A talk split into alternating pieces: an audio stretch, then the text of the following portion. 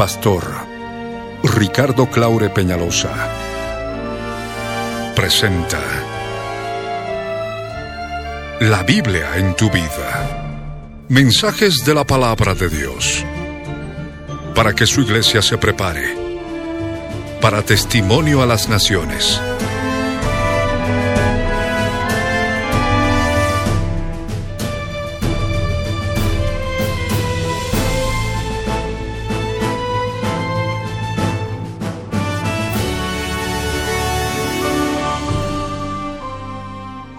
El mensaje de hoy titula Isaías y Senaquerib, señal de la segunda venida de Jesucristo.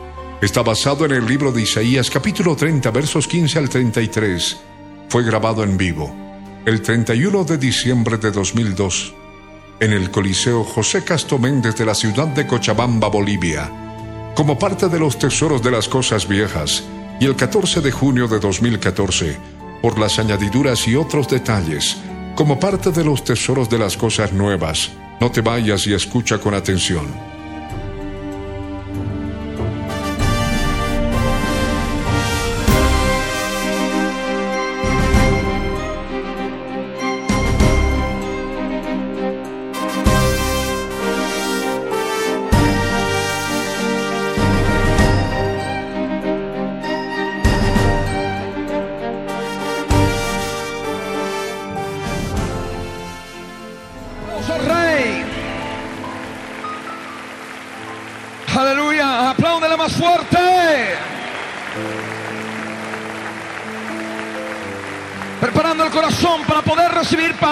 Este día.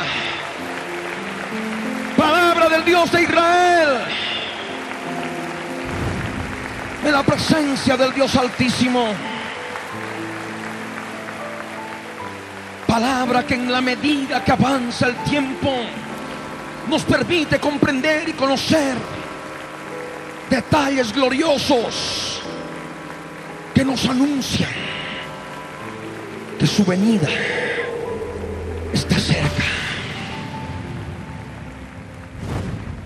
Allí donde estás, inclusive aquellas vidas se nos escuchan a través de la radio, están en campamentos, en los lugares alejados. Aquellas personas que están en la cárcel, aquellas personas que se encuentran en la clínica, en el hospital, o que están enfermos en cama o por alguna razón no han podido venir. También quiero que oren con nosotros, juntamente con todos los que estamos reunidos en este lugar puedan estar unidos en el Espíritu para poder recibir esta palabra en este día. Porque estoy seguro de que Dios en Cristo Jesús ha de obrar en muchos corazones. Porque esta palabra está dirigida a aquellos que se sienten perseguidos por los problemas por las dificultades, por una cantidad de situaciones adversas y por lo cual no hay descanso, no hay reposo, no hay quietud, no hay confianza. Esta palabra está dirigida a aquellos que están debilitados, comiendo pan de congoja y agua de angustia. Allí donde están. Aquellos que anhelan la venida del Señor. Aquellos que quieren conocer con más detalle aspectos de su venida. Van a poder entender y recibir esta palabra.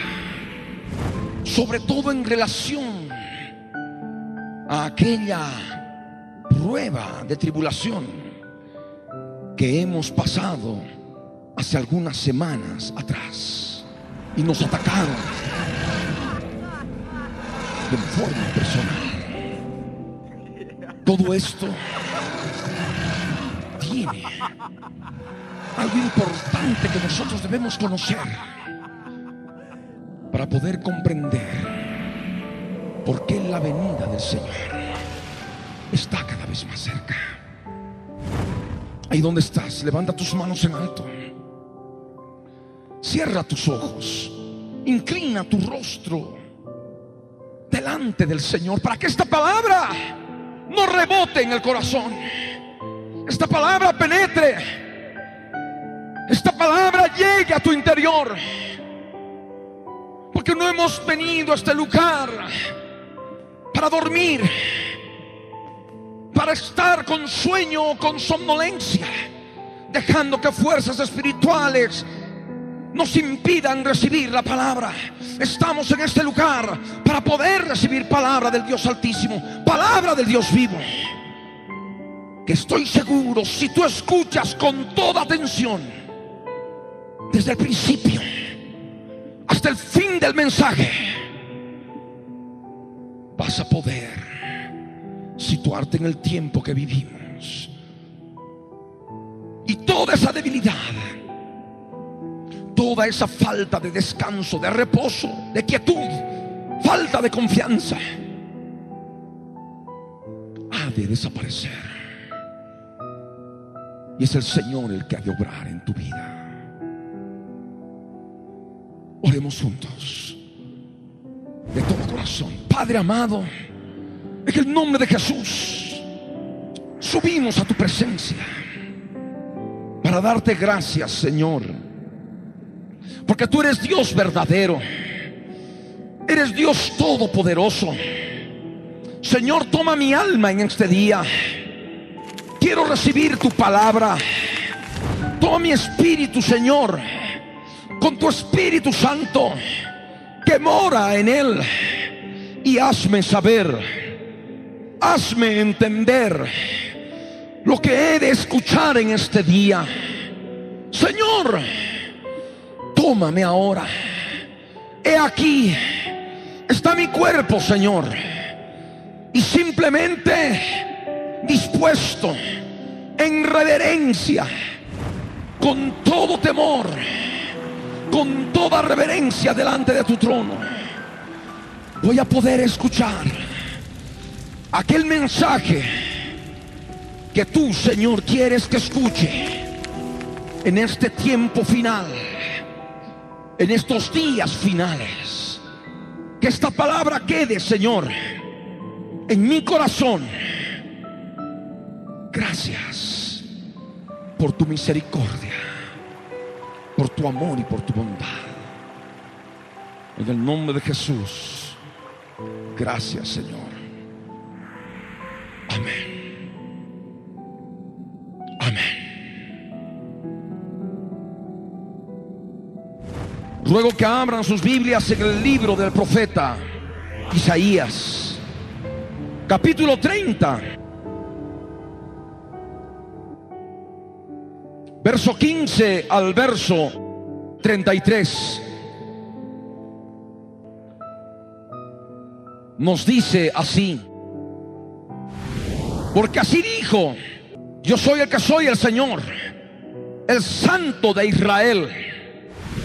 En descanso y en reposo seréis salvos. En quietud y en confianza será vuestra fortaleza. Y no quisisteis, sino que dijisteis, no, antes subiremos en caballos. Por tanto vosotros subiréis. Sobre corceles veloces cabalgaremos por tanto, serán veloces vuestros perseguidores. Un huirá a la amenaza de uno. A la amenaza de cinco huiréis vosotros todos hasta que quedéis como mástil en la cumbre de un monte y como bandera sobre una colina. Por tanto el Señor esperará para tener piedad de vosotros. Y por tanto será exaltado teniendo de vosotros misericordia porque el Señor es Dios justo. Bienaventurados todos los que confían en Él. Ciertamente el pueblo morará en Sión, en Jerusalén. Nunca más llorarás. El que tiene misericordia se apiadará de ti. Al oír la voz de tu clamor, te responderá. Bien que os dará el Señor pan de congoja y agua de angustia. Con todo, tus maestros nunca más te serán quitados, sino que tus ojos verán a tus maestros. Entonces tus oídos oirán a tus espaldas palabra que diga, este es el camino, andad por él. No echéis a la mano derecha ni tampoco torzáis a la mano izquierda.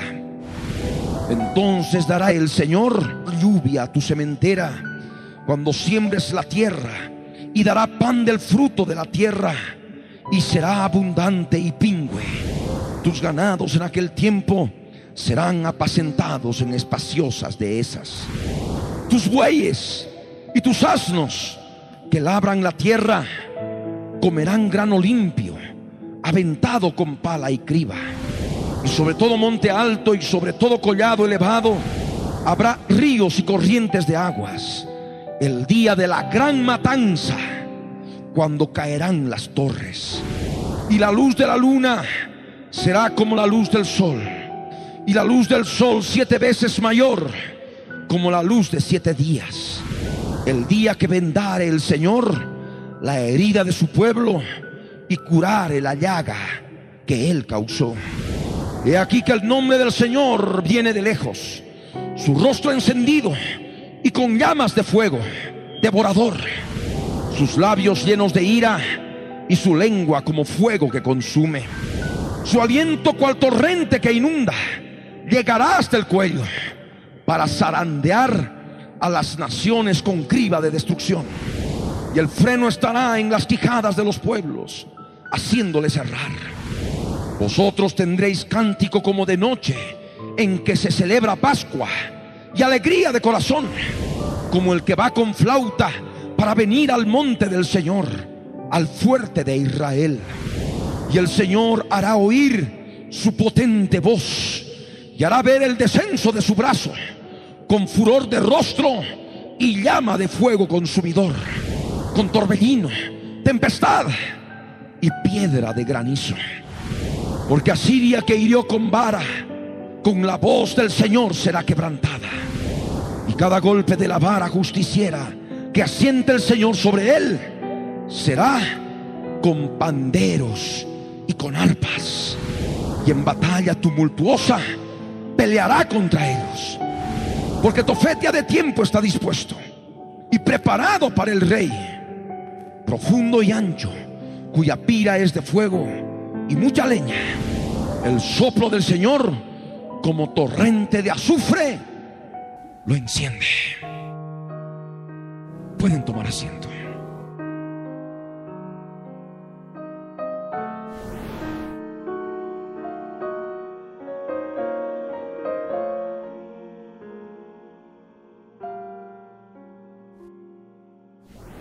Es importante que los niños puedan estar en comunión con el Señor. Los padres nos tienen que ayudar en este objetivo para que podamos todos juntos en completa comunión con el Señor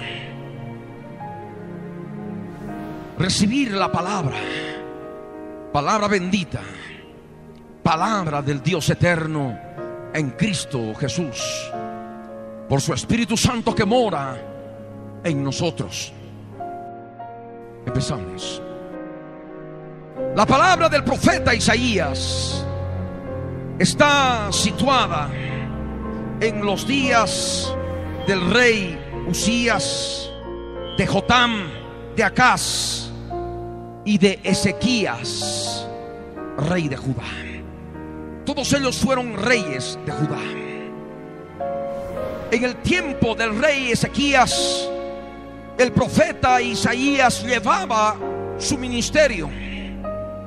Y es cuando vino la amenaza, la invasión del rey de Asiria, la invasión de Sennacherib. Cuando quiso tomar todas las ciudades de Judá y quiso entrarse a Jerusalén. Nosotros debemos recordar que esta palabra, este aspecto bíblico, el Señor nos dio para poder resistir las fuerzas enemigas de nuestros perseguidores que estaban operando de una forma inmunda a fin de callarnos la boca. Y es así el enemigo cuando no tiene cómo atacar y utiliza cosas infantiles, absurdas, con el propósito de sojuzgar, de perseguir, inclusive de conquistar aquello que el Señor nos ha entregado en el campo de las telecomunicaciones.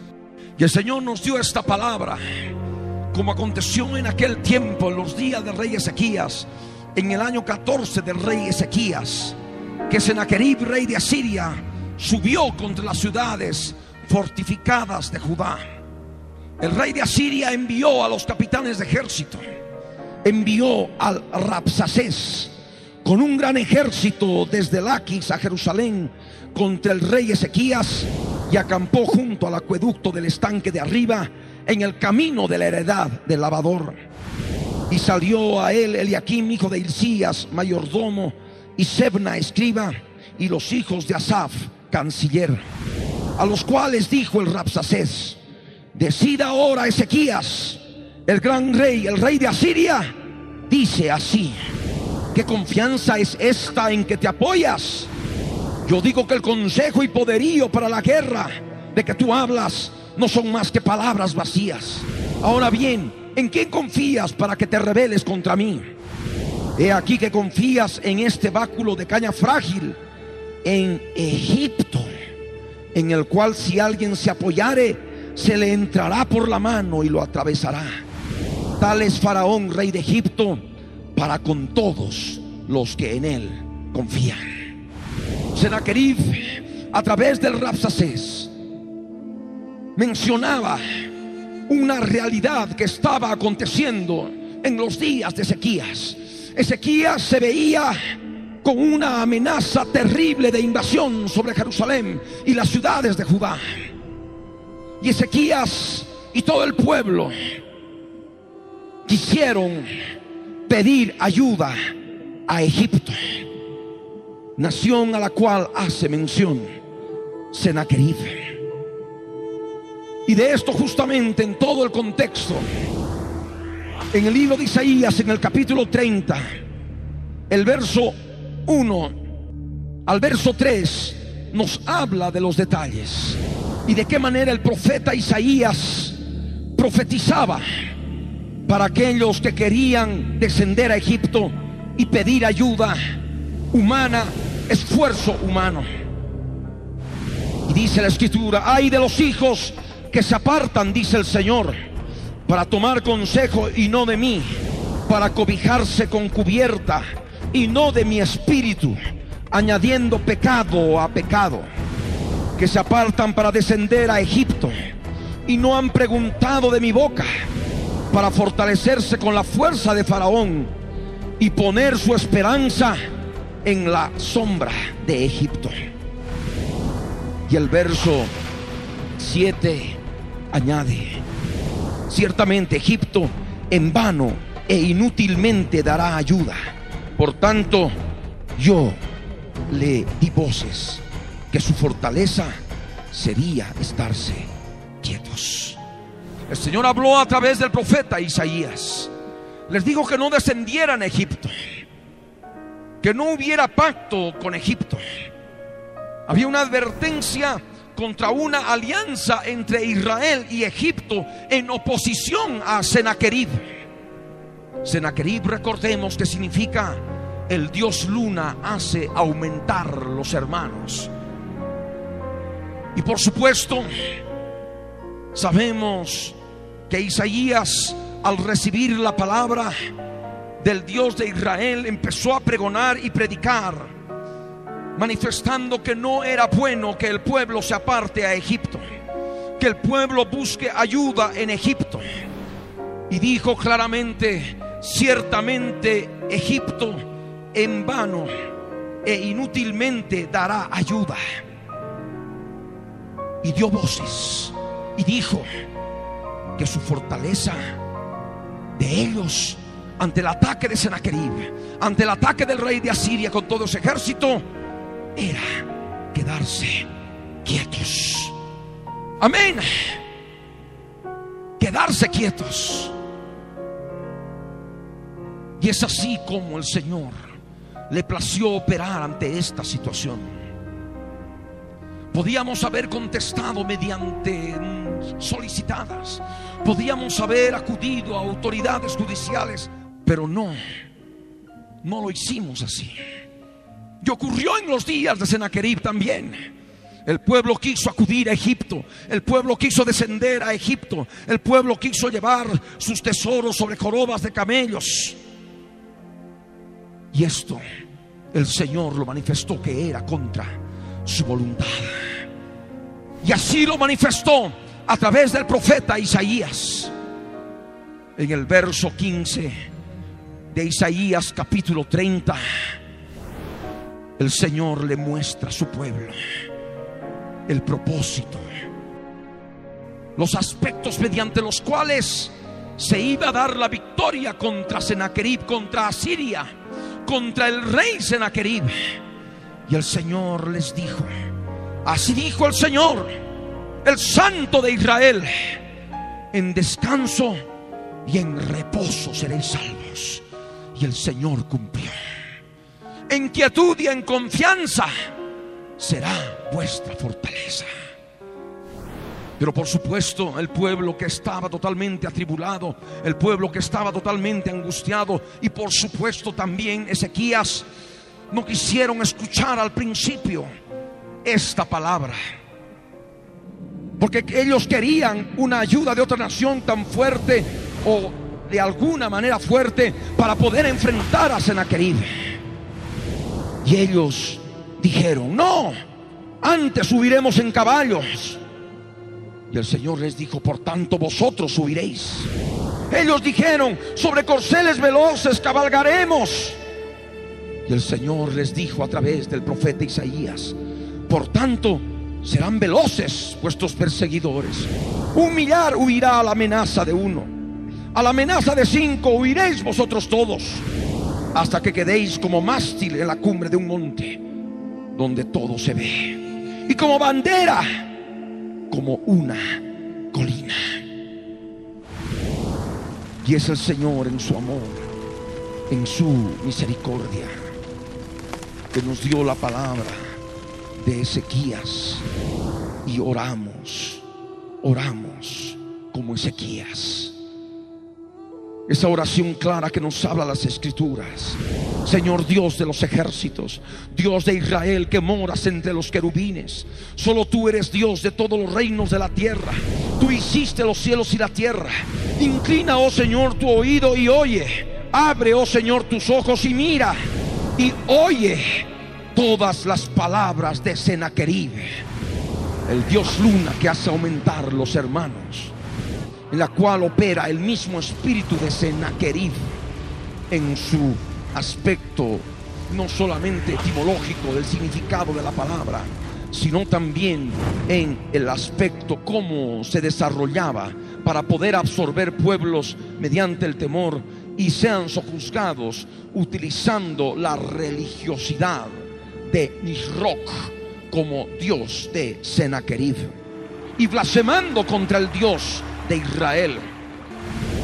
Y pues Sennacherib envió a blasfemar al Dios viviente. Lo llamaron genocida, utilizando palabra que nunca generalmente la usan e indirectamente, en forma implícita, acusaron al Dios de Israel de genocidio, conociendo todos de que Él es el dueño de la vida, Él es el dador de la vida y cuando Él define las cosas como son, así sucede. Él da la vida, Él quita la vida. Más adelante vemos en la escritura la palabra, la respuesta del Señor a través del profeta Isaías a Ezequías. Y le dijo claramente acerca de lo que me rogaste sobre Sennacherib, rey de Asiria estas son las palabras que el Señor habló contra ti. La Virgen hija de Sión te menosprecia, te escarnece detrás de ti, mueve su cabeza la hija de Jerusalén. Y nosotros también, siendo parte de la hija de Sión, escarnecemos a Sennacherib. El Señor dice claramente, la Virgen hija de Sión te menosprecia, te escarnece. Detrás de ti mueve su cabeza como nosotros movemos la cabeza ante semejante iniquidad de la manera en que se mueve. Y más adelante nosotros vemos la respuesta del Señor en relación a Sennacherib, la invasión contra las ciudades de Judá. Porque contra mí te airaste, le dice a Sennacherib, y tu arrogancia ha subido a mis oídos. Pondré pues mi garfio en tu nariz y mi freno en tus labios, y te haré volver por el camino por donde viniste. Y fue así. Y esto te será por señal, le dice. Comeréis este año lo que nace de suyo, y el año segundo lo que nace de suyo, y el año tercero sembraréis y segaréis, y plantaréis viñas y comeréis su fruto. Y lo que hubiere quedado de la casa de Judá, y lo que hubiere escapado, volverá a echar raíz abajo y dará fruto arriba, porque de Jerusalén saldrá un remanente, y del monte de Sión los que se salven. El celo del Señor de los ejércitos hará esto. Por tanto, así dice el Señor acerca del rey de Asiria. No entrará en esta ciudad, ni arrojará saeta en ella. No vendrá delante de ella con escudo, ni levantará contra ella baluarte. Por el camino que vino, volverá y no entrará en esta ciudad, dice el Señor.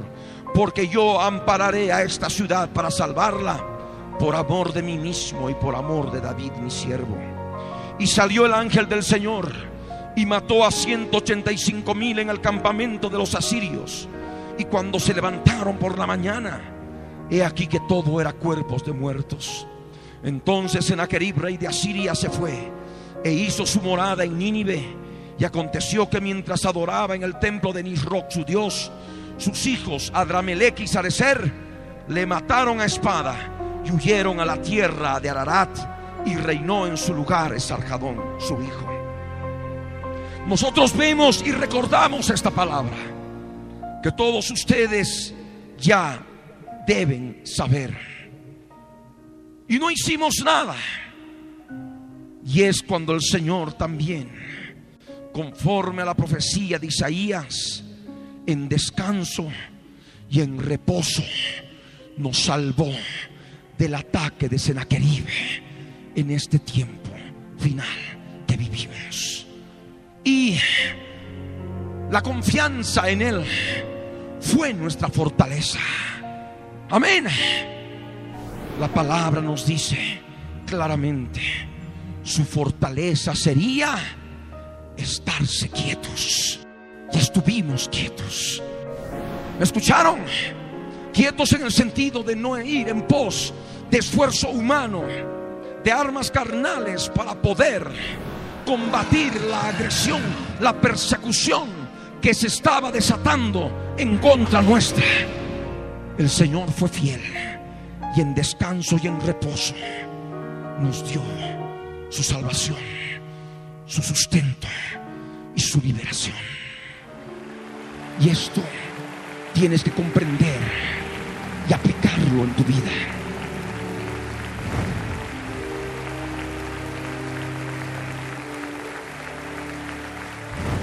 Esta palabra hace algunas horas se me abrió en forma clara y pude entender y comprender lo que hemos estado viviendo en función de la obra, en función de la gente que me rodea, porque verdaderamente después de una situación tan especial, hemos estado en descanso y en reposo. Hasta el extremo de que aquellos hermanos que no habían tomado vacaciones, se les dio vacaciones a todos y fueron muchos a sus distritos de origen y estuvieron con la familia. Un verdadero descanso y reposo. Cuando tal vez muchos podrían decir, no deberían haber continuado con el mismo ritmo con el cual están acostumbrados a trabajar, como ustedes saben que lo hacemos. Un ritmo intensivo, un ritmo de trabajo en el Señor muy, muy grande. Pero después de semejante ataque, inclusive sintiéndonos rodeados en el aspecto espiritual, la guía del Señor fue vacaciones. Que todos los hermanos, excepción de algunos, y rotando, tomen un descanso y un reposo. Y comprendemos que hasta en este detalle la palabra del Señor se ha cumplido también respecto de los días del rey de Ezequías, que ha sido clara para nuestras vidas.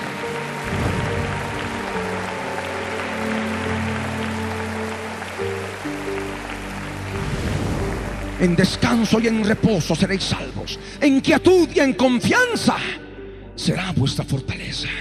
Esto también ocurrió en mi vida.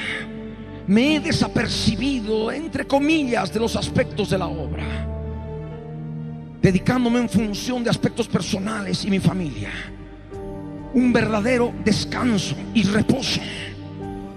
Yo todavía analizaba mi corazón y decía, bueno, tal vez tendría que estar nuevamente tomando el ritmo y, haciendo guerra espiritual y continuando con aquello que habíamos dejado a medias. Pero no había guía. Las cosas estaban dadas. Y ahora comprendemos. Amén. Descanso, reposo, quietud y sobre todo confianza el Dios de Israel. Y esa ha sido nuestra fortaleza. Aleluya.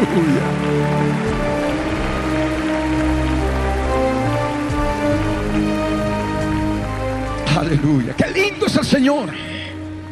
Es una bendición en nuestras vidas. Y aquellos que están siendo perseguidos por problemas, por dificultades, el Señor les da esta promesa descanso, reposo espiritual. Hemos hablado, por supuesto, ahora un aspecto físico, en el sentido de habernos tomado este tiempo para poder estar con la casa, después de toda esa semejante guerra, pero en el aspecto espiritual, el Señor también derramó su descanso y su reposo y su quietud. Amén. Y su confianza. Y lo que el Señor quiere hacerte entender ahora, no te atribules más. Descansa en el Señor. Reposa en el Señor. Busca la quietud del lugar santísimo en tu interior por el Espíritu Santo en tu espíritu. Y el Señor ha de mostrar su salvación y ha de derramar fortaleza para tu vida. Amén.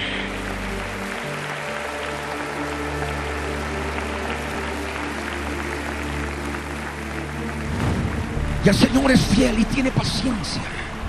Y como dice la escritura en el verso 18 de Isaías 30, por tanto el Señor esperará para tener piedad de vosotros. Aquellos que todavía están queriendo arreglar las cosas con esfuerzo humano. Aquellos que quieren arreglar los problemas con esfuerzo humano. El Señor espera para tener piedad de ellos, de nosotros. Porque es necesario que no, no estar con todo aquello cargado en el interior, sino más bien buscar el descanso, el reposo del Señor. Y eso solamente se logra a través de la cruz del Calvario, en la cual nosotros podemos crucificar lo profundo de nuestro. Amén. Las obras de la carne que salen del corazón se clavan en la cruz del Calvario. Y por supuesto que sobreviene descanso y reposo y confianza. Y esa confianza es nuestra fortaleza. Cuando ve el Señor a su pueblo que quiere huir, a su pueblo que quiere hacer las cosas a su manera, tomando corceles veloces, caballos, fuerzas animales de la carne. Porque los caballos en el aspecto espiritual son fuerzas animales espirituales. Entonces el Señor espera. Dice, por tanto el Señor esperará para tener piedad de vosotros. Y por tanto será exaltado teniendo de vosotros misericordia. Y hemos aprendido en la palabra, en todo este tiempo de guerra espiritual, a través de los salmos como el Señor nos determina en el Salmo 143, verso 12. Y por tu misericordia disiparás a mis enemigos y destruirás a todos los adversarios de mi alma, porque yo soy tu siervo. Y es el Señor que es exaltado por su misericordia. Porque en este tiempo, como ocurrió en los días de sequías, la misericordia del Señor destruyó a los adversarios, a los enemigos de Ezequías y el reino de Judá. Y por supuesto en este tiempo también hemos podido ver su misericordia, su misericordia que disipa a nuestros enemigos, que destruye a nuestros adversarios. Amén.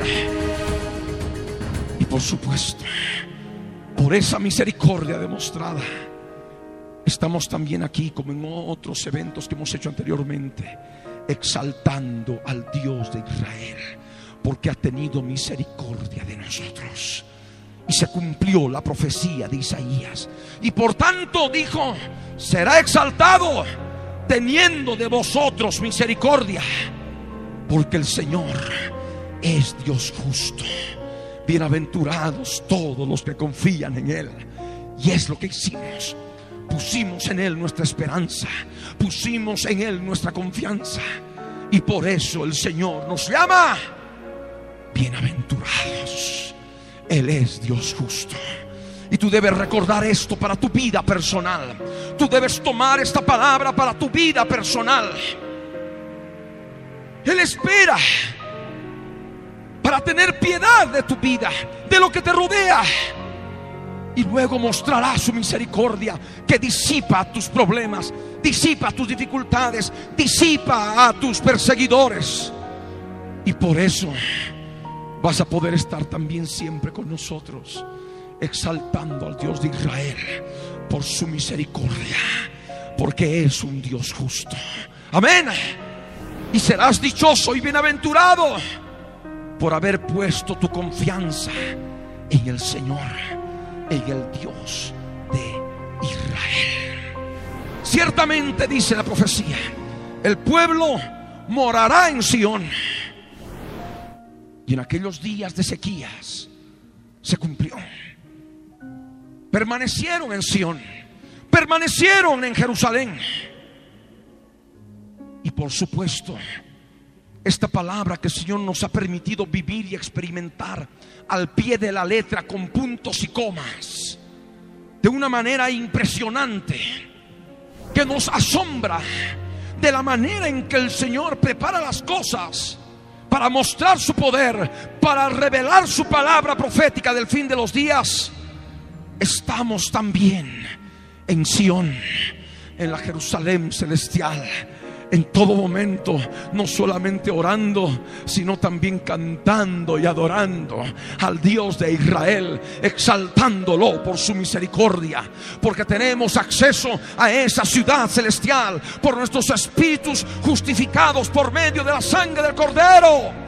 Así como Ezequías y su pueblo permanecieron en Jerusalén con toda certeza, como estaba profetizado también para nosotros en este tiempo permanecemos en Jerusalén, en Sión, morando en el Espíritu, en la presencia del Dios de Israel. Amén. La profecía de Isaías es necesario notar que en un versículo o en un contexto bíblico puede hablar de profecía cumplida en el pasado con sus limitaciones para luego hablar de una profecía que tendría que cumplirse en el futuro, en los últimos días, en su plano más amplio, en su realidad más absoluta. Y es justamente lo que nosotros vemos en Isaías capítulo 30 en relación a Sennacherib, en relación a la invasión de Sennacherib en los días de Ezequías. Se cumplió la profecía, se cumplió la palabra del Señor, pero de una manera limitada en relación a ese contexto que todos y cada uno ya conocemos y que hoy hemos recordado en forma general. La profecía de Isaías abarca, como hemos dicho, los últimos días también. Por ello en el verso 19 dice, ciertamente el pueblo morará en Sión, en Jerusalén, nunca más llorarás. Y eso todavía no se ha cumplido en su plena cabalidad. Porque su pueblo y nosotros injertados en ese pueblo, mediante la sangre de Cristo y su obra consumada en la cruz del Calvario, seguimos llorando de una manera u otra. De esta manera, en el verso 19, nos da el pivote, nos da la base para poder entender la profecía que tendría que cumplirse para el fin de los días en relación a lo que ocurrió con Sennacherib, queriendo destruir al pueblo judío. Nunca más llorarás, dice el Señor. El que tiene misericordia se apiadará de ti. Al oír la voz de tu clamor, te responderá. Y esto por supuesto, también forma parte de nuestra vida en este tiempo final.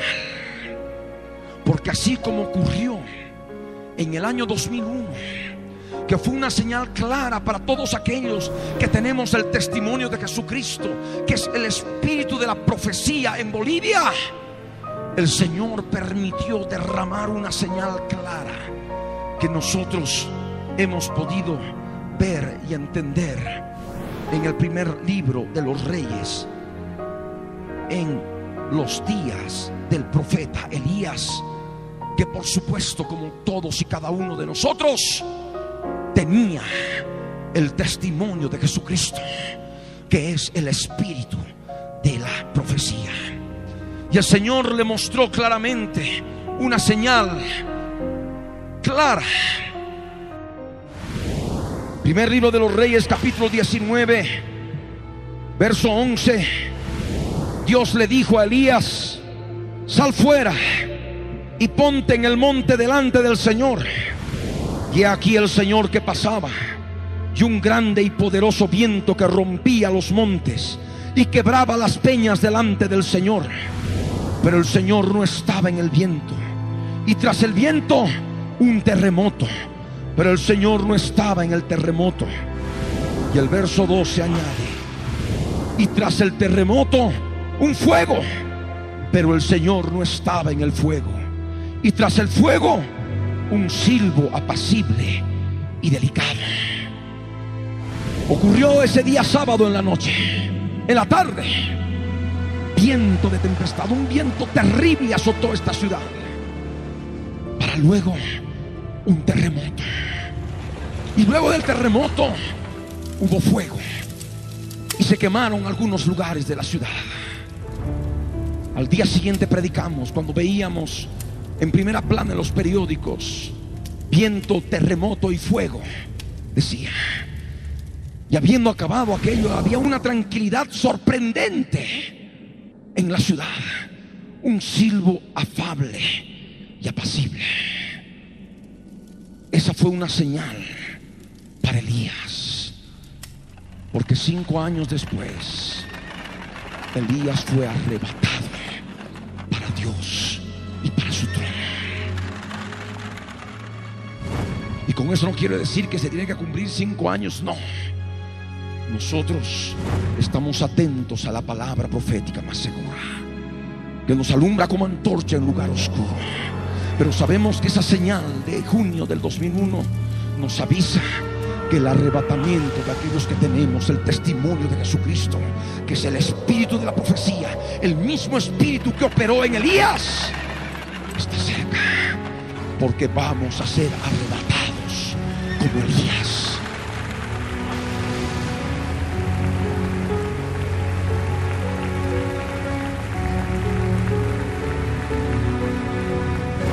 Y de la misma manera, ahora todo este aspecto que hemos estado viviendo en relación a Sennacherib y el ataque a Ezequías, a las ciudades de Judá, y de qué manera lo hemos ido experimentando, también nos constituye para nosotros en toda la obra Cristo viene. Y aquellos que forman parte de ella por el simple hecho de sintonizar radio o televisión o leer nuestra literatura, porque son parte del remanente que no ha doblado sus rodillas delante de Baal.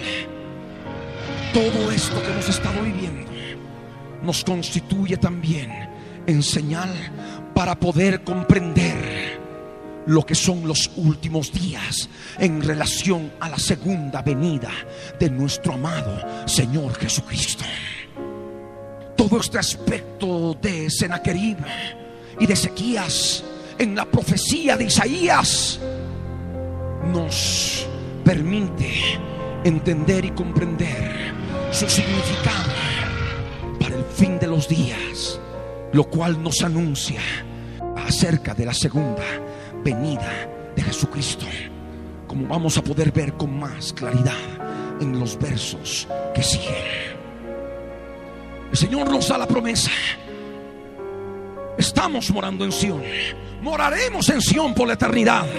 Estamos morando en Jerusalén. Moraremos en Jerusalén, la patria celestial, por toda la eternidad. Y allí el Señor enjugará toda lágrima de nuestros ojos. Amén nunca más llorarás. Y el que tiene misericordia se apiadará de nosotros. Amén. Su misericordia, la misma misericordia que operó en los días de Ezequías, cuando Senaquerib la misma misericordia que el Señor ha obrado en este tiempo, cuando el que hace aumentar los hermanos nos ha atacado. Esa misma misericordia está operando ahora porque Dios no cambia. Jesús es el mismo de ayer y de hoy y por los siglos de los siglos. Su palabra permanece, su palabra es verdadera.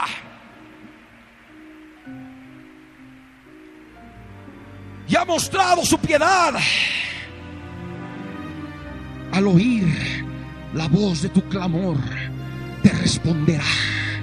Y Él escuchó mi clamor, escuchó el clamor de ustedes y nos respondió en lo secreto del trueno.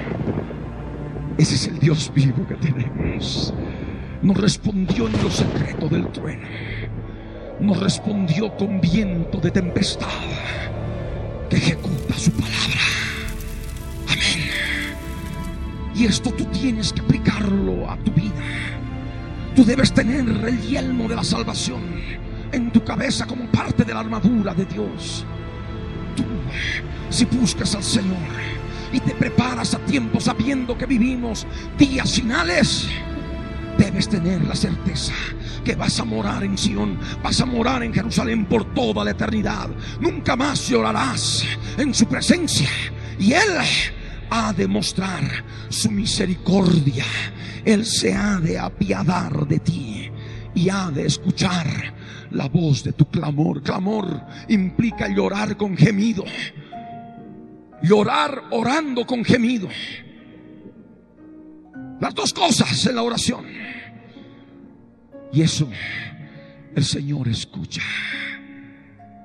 Y es por eso que en tus problemas, en tus dificultades, en tus tribulaciones, debes saber que tú tienes acceso directo al Rey de Reyes y Señor de Señores, al juez del universo, porque Dios es justo y Él ha de obrar conforme a su palabra y ha de mostrar su misericordia.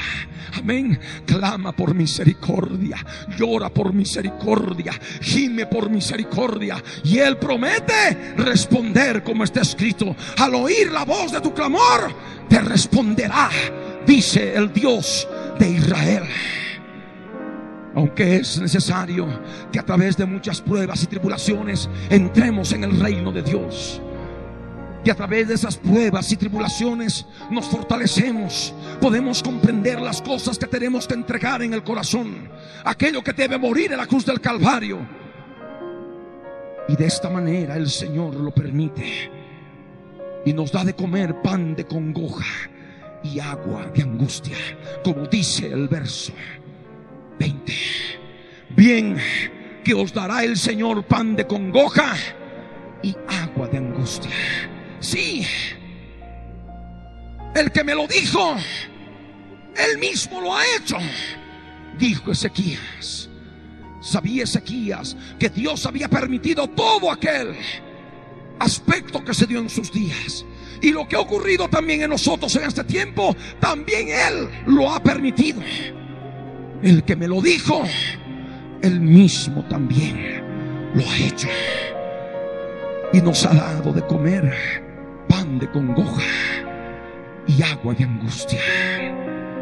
Pero en la medida que comemos ese pan de congoja y el agua de angustia, podemos conocer su misericordia y cómo muestra su piedad para con nosotros y cómo escucha la voz de nuestro clamor y nos responde. El Dios que tenemos, un Dios verdadero, que nos escucha cuando clamamos en nuestro dolor, en nuestra angustia, en nuestra congoja. Y Él muestra su piedad, Él muestra su misericordia. Y esto nos prepara para poder recibir, recibir enseñanza de Él, recibir enseñanza por aquello que es parte de Dios y nos enseña en su palabra.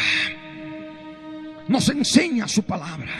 El verso 20 añade, con todo tus maestros nunca más te serán quitados, sino que tus ojos verán a tus maestros. Alguno puede decir, ¿qué es esto? No entiendo. ¿Qué maestros? ¿Cuál es mi maestro? ¿Mi maestro de acá? ¿Mi maestro de allá? No. Yo oraba al Señor por esto. Porque un maestro enseña. Los maestros enseñan. Y la palabra en primera de Juan, en el capítulo 2, en el verso 20 nos habla de la unción del santo. Y la unción del santo es nuestro maestro. Pero vosotros tenéis la unción del santo y conocéis todas las cosas. Y la palabra en primera de Juan, en el capítulo 2, en el verso 27, dice, y no tenéis necesidad de que nadie os enseñe así como la unción misma os enseña todas las cosas y es verdadera y no es mentira, según ella os ha enseñado, permaneced en él. Amén. En la medida que nosotros comemos pan de congoja y bebemos agua de angustia, el Señor nos prepara para poder recibir enseñanza por la unción del Santo. Si hablamos de la unción del Santo, hablamos del Espíritu Santo. Y si hablamos del Espíritu Santo, hablamos de los Espíritus de Dios que están claramente determinados en Isaías en el capítulo 11, en el verso 2. El Espíritu Santo, el Espíritu de sabiduría y de inteligencia, el Espíritu de consejo y de poder, el Espíritu de conocimiento y de temor del Señor. Ellos son los que nos enseñan. Ellos son los que nos hacen saber las cosas del reino. Y es necesario comer el pan de congoja y beber el agua de angustia para que así podamos conocer su misericordia y para que así podamos recibir enseñanza, enseñanza directa del Dios de Israel por los siete espíritus de Dios que nos habla la palabra. Y como dice la escritura en el verso 21, nuestros oídos se abrirán, nuestros oídos oirán a nuestras espaldas la palabra del Señor en el interior. Y es justamente lo que el Señor quiere que conozcas en este día. Para aquellos que están en Cristo y están todavía dubitando en relación a la palabra que predicamos, será, no será. El Señor les está hablando con toda certeza, con toda seguridad y les dice, este es el camino, andad por él. Y ese camino es Cristo Jesús. Y aquellos que tienen a Cristo Jesús tienen el testimonio de Él, el testimonio de Jesucristo, que es el espíritu de la profecía.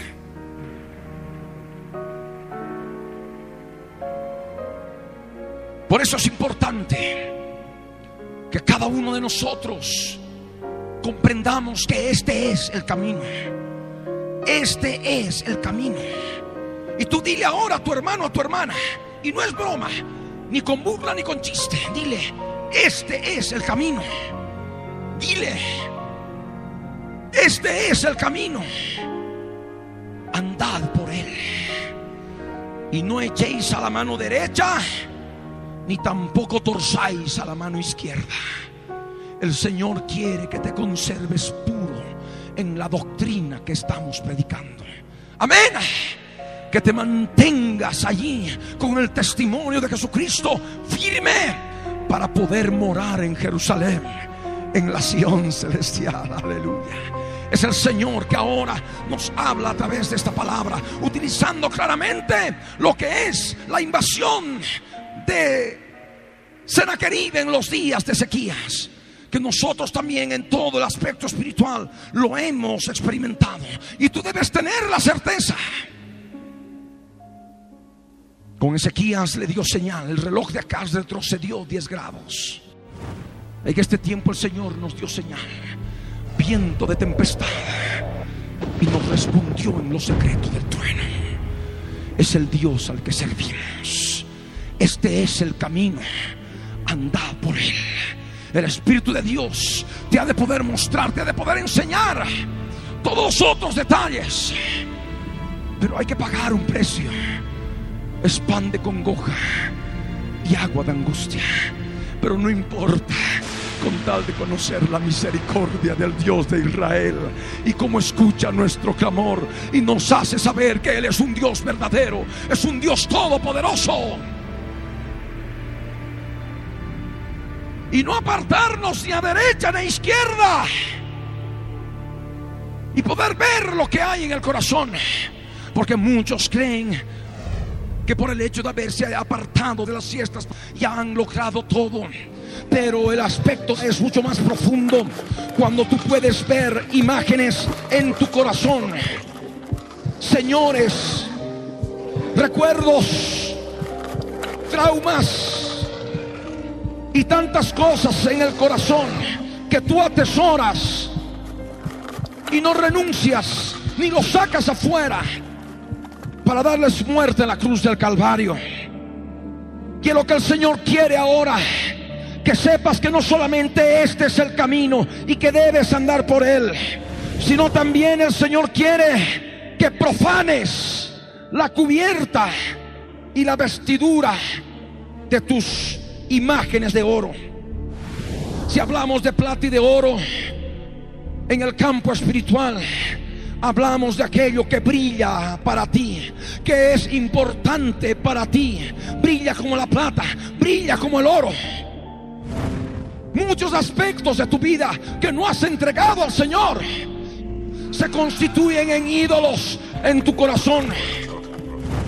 El Señor quiere que profanes de una vez esa cubierta.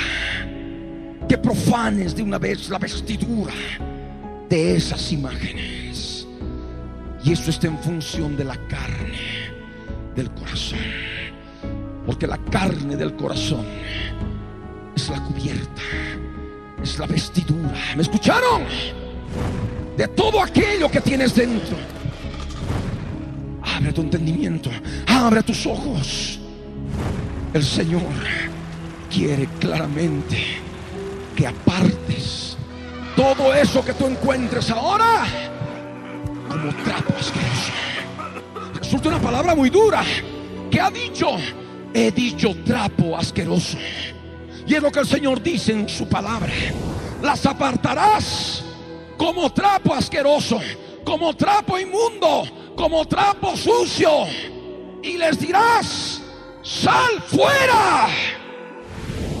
En el nombre de quién? En el nombre de Jesús de Nazaret.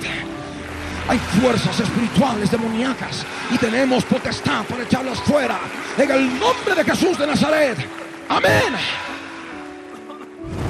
Por eso, en esas imágenes, en esos recuerdos, en esos aspectos de tu vida que brillan en tu interior como la plata, fundidos en oro para muchos, allí están operando fuerzas espirituales enemigas que te van a llevar al mundo, te van a llevar al pecado. Y el Señor ahora te está advirtiendo, el Señor ahora te está pidiendo, este es el camino, andad por él y no torzáis ni a derecha ni a izquierda. Amén. Eso es lo que tú tienes que Sal fuera, les dirás. Y es allí donde el Señor bendecirá tu vida. Entonces dará el Señor lluvia a tu cementera. Cuando siembres la tierra y dará pan del fruto de la tierra. Y será abundante y pingüe.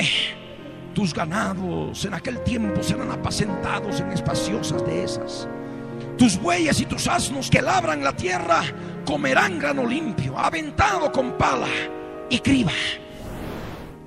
Esto es la bendición de poder primeramente sacar la cubierta, sacar, profanar la cubierta, profanar la vestidura y de las imágenes fundidas de oro que tenemos en el corazón. ¿Me escucharon? Allí radica la bendición en todo sentido. Y esto por supuesto se cumplió. El pueblo del Señor obedeció en los días de sequías. El pueblo del Señor no descendió a Egipto. No buscó alianza con Egipto. No hizo nada más. Se quedó quieto. Y creyó. Y puso en el Señor, en el Dios de Israel, su esperanza. Y el Señor bendijo a ese pueblo. Y por eso le dijo a través del profeta Isaías, esto te será por señal, le dijo en los días de Senaquerib, comeréis este año lo que nace de suyo, y el año segundo lo que nace de suyo, y el año tercero sembraréis y segaréis y plantaréis viñas y comeréis su fruto.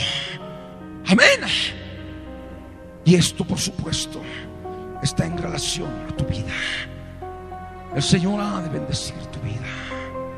Ha de restaurar asolamientos primeros. Ha de reedificar ruinas antiguas. Pero es importante que tú no te debilites por el pan de congoja. No te debilites por el agua de angustia. No trates de hacer las cosas en tu fuerza. Reposa. Descansa. Confianza en el Señor es tu fortaleza. Busca la cruz del Calvario. Arranca todo aquello que hay en tu corazón y dale muerte en la cruz. Amén. Y sacas fuera todas las fuerzas espirituales enemigas. Y luego, como dice el Señor, ha de traer lluvia de bendición a tu cementera. Aleluya. Cuando siembres la tierra, te ha de dar el pan del fruto de la tierra. Él ha de bendecir tu vida. Ocurrió en los días de sequías. Pero ya vemos que en el verso 25 nos traslada al tiempo del fin. Nos traslada al tiempo del fin. Sabemos que Senaquerib murió en el templo de Nisroch.